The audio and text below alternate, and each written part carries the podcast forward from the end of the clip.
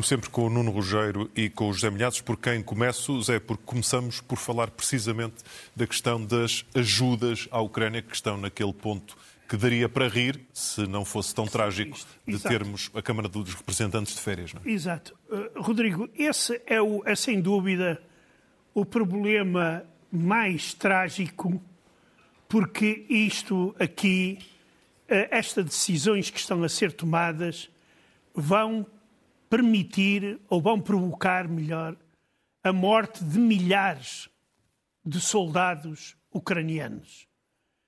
Uh, a Rússia já se viu que não poupa os seus homens, a Ucrânia tenta poupá-los, os seus ucranianos, mas vê-se nesta situação absolutamente vergonhosa, já nem é sequer armamentos, são munições. munições. Faltam munições.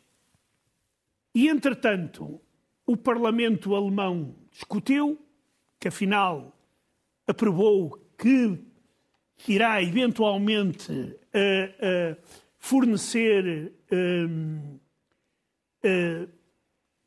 armamentos à, à, à Ucrânia, muito importantes, esperemos. Agora a decisão é do Sr. Scholz e do seu governo. Porque estes mísseis que nós estamos aqui a ver, os famosos Tauros, fariam muito jeito à Ucrânia. Eles têm um raio de ação de 700, 750 quilómetros. 550. 500, 550. 550. Ah, mas já é muito. Mas já é muito, já daria para chegar bem ao interior da Rússia. Uh, no entanto, nós ainda não sabemos se eles vão estar dentro do pacote da ajuda alemã uh, à Ucrânia, porque aqui nós já há muito, e isto aqui é uma decisão que a mim me provoca confusão, porque nós estamos a ver o, o, o secretário-geral da NATO a dizer a Ucrânia tem direito a atacar eh, alvos no interior da Rússia, eh, é um direito que lhe dá as leis internacionais. E depois temos os dirigentes dos governos ocidentais com medo de irritar a Rússia. E a Rússia, claro, que aproveita ou mete um alcoólico a ameaçar com bombas atómicas, como é o caso do Medvedev, e isto fica-se com a impressão que os dirigentes ocidentais metem o rabo entre as pernas e não decidam nada. No caso dos Estados Unidos, e eu receio que a continuar este tipo de política externa, os Estados Unidos vão ter sérios problemas no futuro, porque se a Rússia uh, vencer na, na Europa, na, na Ucrânia, uh, eu penso que uh, mais tarde ou mais cedo isto vai chegar até a um, digamos, confronto que pode ser corrido aos armamentos, assim como poderá ser alguma guerra feita num terceiro país. Mas o problema aqui é o seguinte: não venham falar em paz porque nós já vimos o que é que significa a paz para os dirigentes russos. Putin, é verdade, Putin fala em paz, mas de que paz ele não fala. Agora, quando Medvedev fala que Kiev é uma cidade russa e que dentro de algum tempo vai ser nossa e que nós estamos à espera de Odessa, eu pergunto, o que é que ainda não entenderam os dirigentes ocidentais?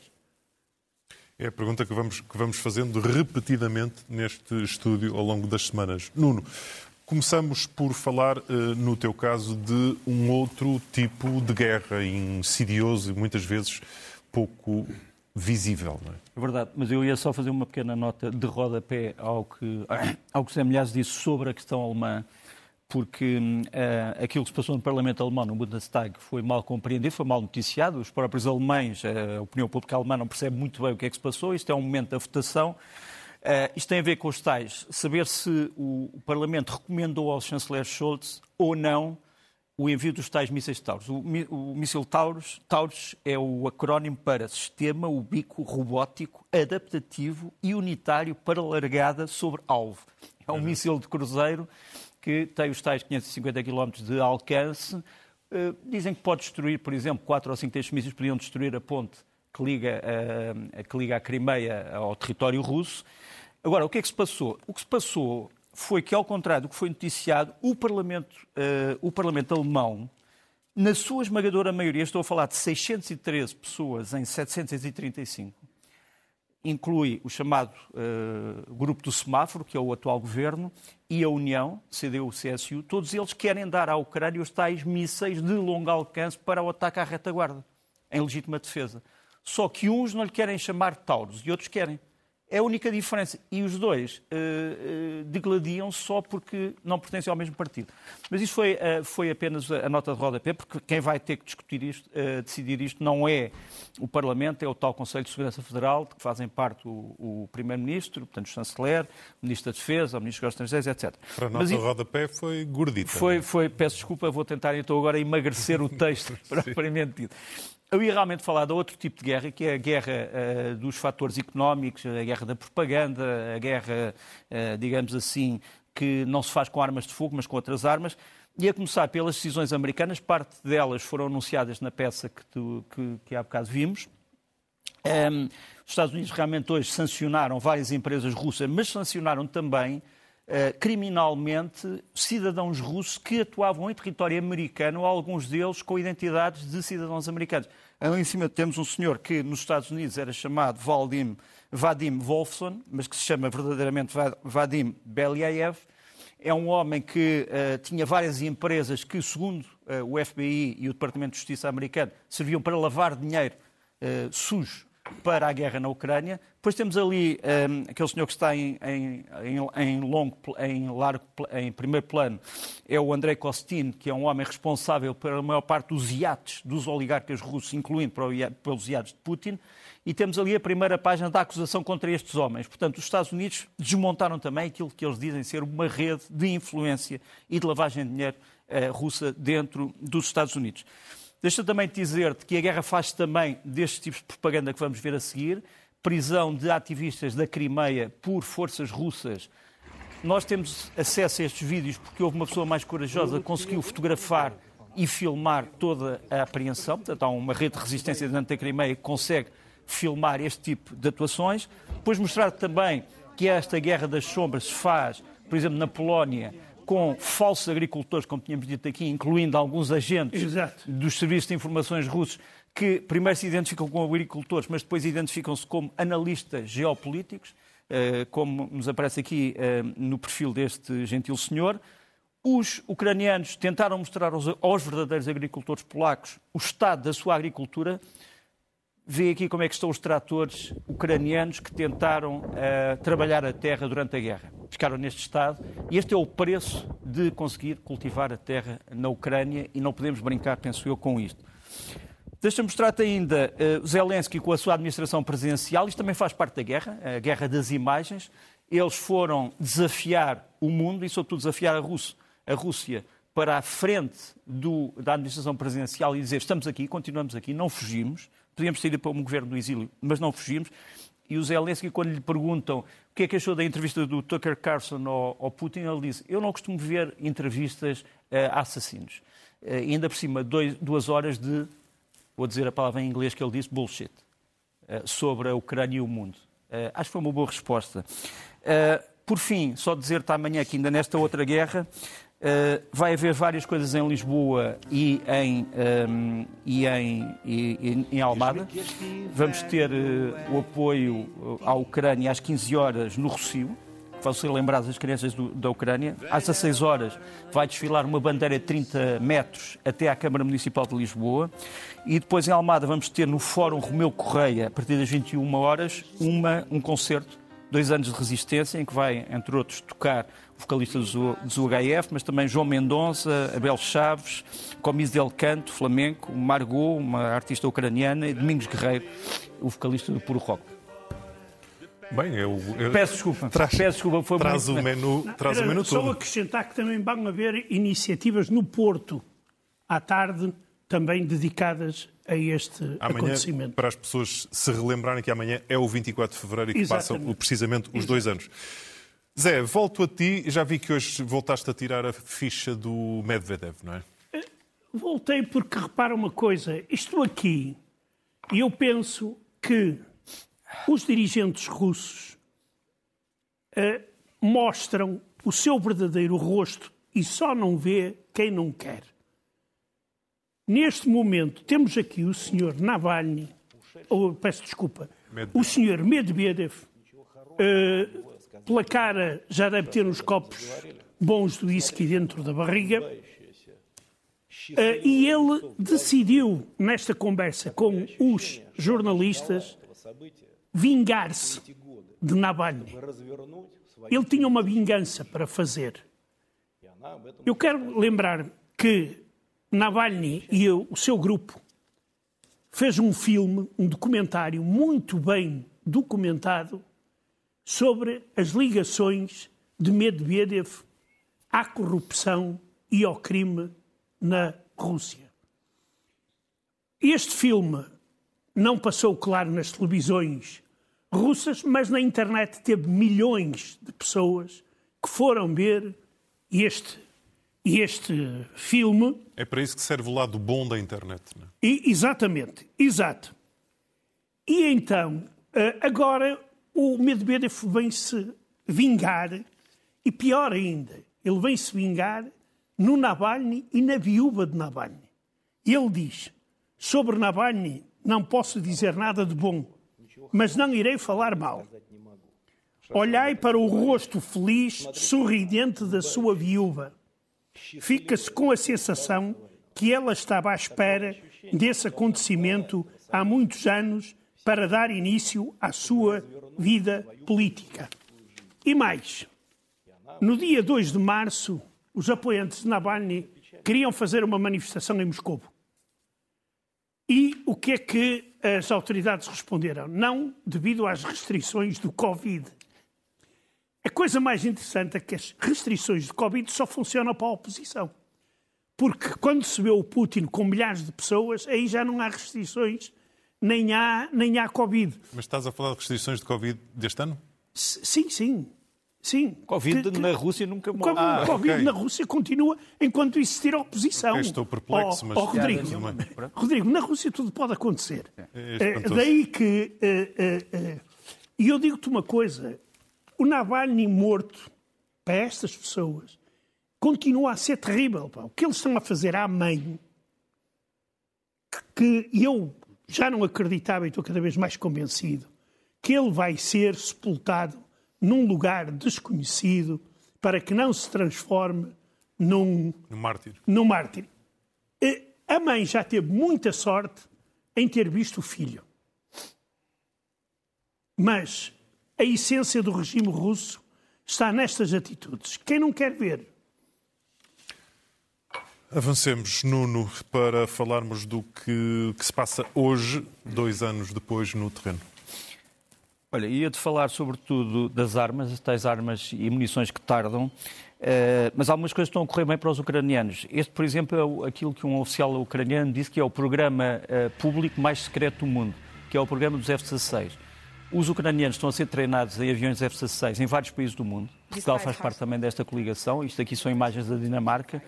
Estão a ser treinados não só pilotos, estão a ser tirar, uh, treinados uh, técnicos, uh, mecânicos, pessoal de comunicações, pessoal de segurança, pessoal de manuseamento de munições e de armas.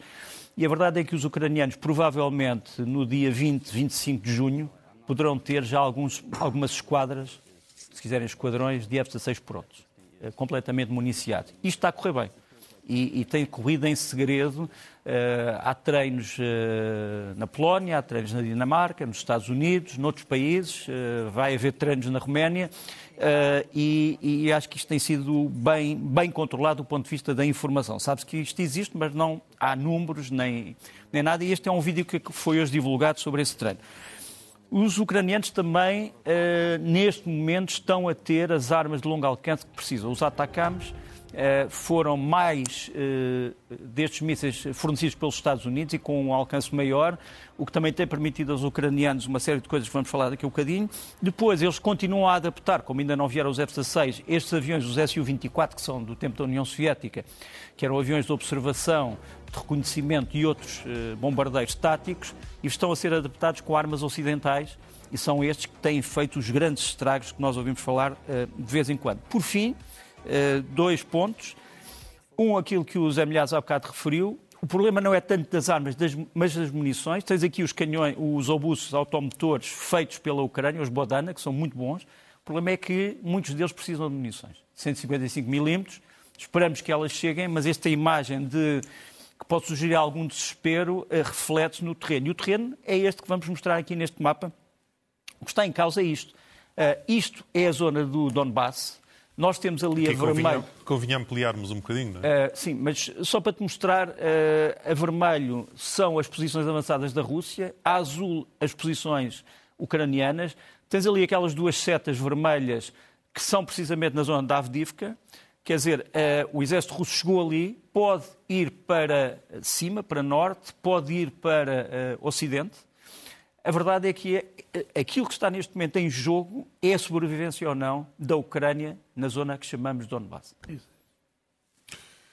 O tempo começa a apertar, Sim. Zé, numa altura em que passamos para Nuno, preços vais falar do avião? Vou. Ah, tenho, então, aqui então o vi... tenho aqui o vídeo. Então eu não falo, deixo para ti. uh... E tinha a indicação de que ias falar de preços políticos. Exatamente, exato. Muito bem. Uh, é que o Nuno tem uma notícia de última hora. Uh, Nem a mim me disse. Uh, Putin uh, está a transformar o seu país num campo de concentração. E há uma coisa: o número de presos políticos na Rússia é maior do que depois da morte de Stalin na União Soviética. Foram vítimas de repressões políticas, segundo as organizações de defesa dos direitos humanos, que foram ver aos arquivos judiciais e determinaram que, vítimas de repressões políticas, mais de 116 mil pessoas. Uh, processos em tribunal. 5.613 pessoas foram julgadas e condenadas por terrorismo e notícias falsas sobre as Forças Armadas. Apanharam penas de prisão que pode ir até aos 15, 20 anos mais 6 mil foram julgados por deserção das Forças Armadas e espionagem. A mania da espionagem está instalada na, na Rússia. E 105 mil foram multadas por declarações públicas e participação em manifestações. Este número, entre 1967 e 1974, ou seja, em sete anos de União Soviética, este número foi de 6 mil pessoas menos do que o regime de Putin uh, uh, julgou e condenou. Regime de Stalin. Stalin. Não, o, o, de Putin. Ah, sim. Putin em comparação sim, com sim, o regime sim. soviético. Por isso aquela caricatura ali. Pois era achei... isso que eu tinha a dizer para, para, para, falarmos da caricatura, para que as pessoas percebam em casa que se trata de Putin e de Stalin como se. Não, neste caso é Hitler. Ah, neste caso é, é, é Hitler. É o Hitler a dizer, Olha, vai então ser um bom rapaz. Peço desculpa, fui atraiçoado aqui pelos óculos.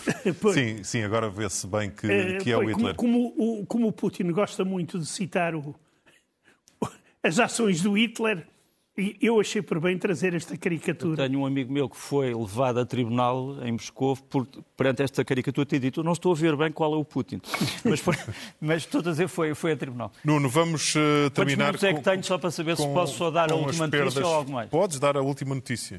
É, Olha, só para te dizer, isto, isto é importante porque uh, foi, pouco, foi pouco falado. Pela primeira vez, Zelensky explicou quantos ucranianos é que morreram nesta guerra. Um, Zelensky diz que morreram até agora 405 mil russos e 75 mil ucranianos. É a primeira vez que nós temos este número. Um, mas quanto à última notícia, os ucranianos uh, hoje abateram mais um avião caríssimo da Rússia, um A-50, portanto um AWACS de controle aéreo que tem um radar que permite uh, cobrir uma grande parte do território ucraniano e conduzir ataques de vários caças. Este é o momento em que este avião, o A-50, uh, voa sobre o mar de Azov uh, e é abatido. Ele lança desesperadamente contra medidas eletrónicas e foguetes, mas eles não conseguem desviar as baterias antiaéreas ucranianas e está confirmado, este avião desapareceu, custa 330 mil euros, 330 mil dólares, tem uma tripulação altamente sofisticada e aparentemente ia escoltar este avião um outro, um caça, que também terá sido abatido. Portanto, mais uma vez, uma, uma perda muito importante. Uh, Deixa-me só dizer que nas últimas 48 horas os ucranianos infligiram uh, perdas enormes também aos russos em duas zonas, uh, onde houve concentrações de tropas. São estes dois mapas que vamos ver aqui.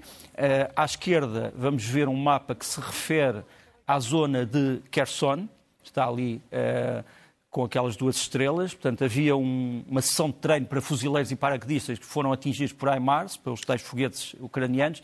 E à direita, a, a sul de Donetsk, a, a, a, leste de uma zona chamada Volnovaka, tivemos também um ataque. Terão morrido aqui, nos dois, mais de 100 militares russos, apenas porque os ucranianos conseguiram descobrir através das informações onde é que eles estavam. Muitos feridos também. Eh, não sei se tenho tempo para mais alguma coisa. Se tiver, um, queria, queria só dizer que um, ehm, este, este vídeo é um vídeo uh, sobre, uma reclamação, sobre uma reivindicação que foi feita pelo Ministro da Defesa, Shoigu. Ah, não, isto, é uma, isto foi uma das consequências dos tais ataques que há bocadinho referimos. Uh, e então acabo só com o próximo vídeo. Ehm, o, o Sr. Shoigu veio dizer que as tropas ucranianas, os fuzileiros que estão na margem sul de, de, do. Ah, não, então isto é outra coisa, mas isto também é importante. Uh, isto é o governador militar de Zaporizhia, Yevhen Balitsky, portanto, da zona ocupada de Zaporizhia, que veio confessar, acho que pela primeira vez, que deportaram muitos civis ucranianos na altura em que entraram na zona de Zaporizhia e que a outros fizeram coisas que ele não pode dizer aqui, eh, mas que a jornalista, entre aspas, compreenderá porque é que ele não pode dizer. Ficamos por aqui. Nuno Rogério, José Milhazes, o Guerra Fria regressa amanhã, porque amanhã passam os dois anos.